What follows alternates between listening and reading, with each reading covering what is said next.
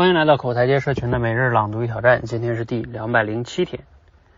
先给大家分享梁启超先生的一段话哈：大抵天下事，从苦中得来的乐才算真乐。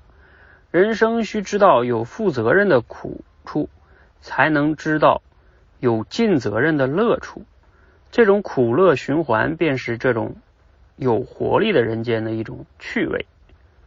哎，今天我们就聊聊这个快乐哈。我们每个人都想快乐，那怎么样才是真正的快乐呢？连岳先生有说到，人生是快乐的，只是呢，快乐的种类与性质大有不同。他在这里呢分成三类，来我们听听。第一类呢叫假快乐，比如有烟瘾的人啊，每抽一根烟呢都快乐，这个快乐呀就是假快乐，只不过是身体上。呃，身体上了尼古丁的当，必须保持尼古丁的含量，人才能恢复正常，不惜以此损害健康。人生呢，有太多这种假快乐陷阱，其运行原因呢，就像尼古丁成瘾一样，将你有价值之物偷走，你还给钱。二是本能快乐，吃饭、睡觉、性爱，程序写在基因里，到点就会，一点不难。这和所有的动物一样，只是人的快乐呢，感觉更明显、更系统，那可诗意，所以呢，就有了美食、广厦、有爱情。第三呢，是超本能快乐，就是梁启先、梁启超先生所说的“先苦后乐”。这苦啊，是学习，是克制，是责任、知识、创造力、获得尊重，都是人生之人生至乐。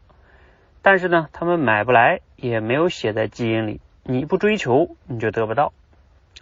人生必须追求超本能快乐，不然呢，就困在本能快乐里。而本能快乐呢，又太容易满足，迟早啊，就会下滑到假快乐里。人的快乐呢，不上升，就会下滑。好，来自于连连云老师的文章啊，你这个读了有什么样的启发呢？啊尤其是这三类快乐啊，我觉得划分的非常简洁易懂。假快乐、本能快乐和超本能快乐。嗯，想一想哈，我们目前我们目前呢，每天啊，可能自己也经历了一些快乐啊。你觉得这个快乐中分下类，哪些快乐呢？是你的你的快乐都都落到了哪一类里边呢？比如说我们刷刷抖音，属于哪一种快乐？好像跟那个抽烟差不多，是吧？啊，属于假快乐。嗯，那吃饭、睡觉、性爱，哎，这是本能快乐。啊，比如穿个好衣服，是吧？吃顿好的，这都属于本能快乐。而超本能快乐呢？这里边说了，学习啊，创造啊，哎，这样的哈，等等等等。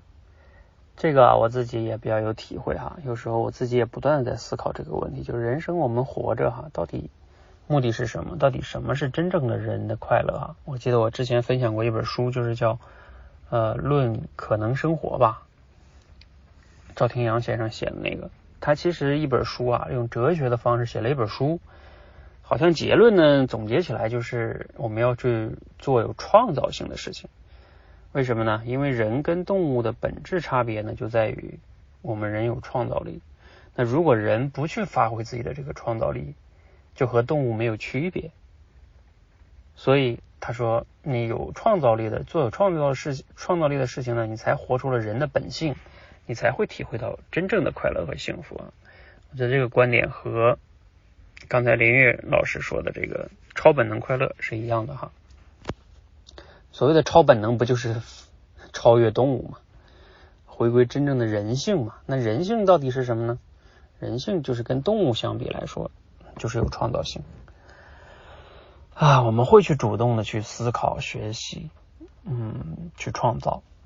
所以从这点上来说啊，让我们都去追求这种超本能快乐啊，学会真正的学习、思考、分享、创造，我们才能真正收获那种发自内心的幸福。那种不是这种抽抽根烟能能获得的，吃一顿好吃的能获得的。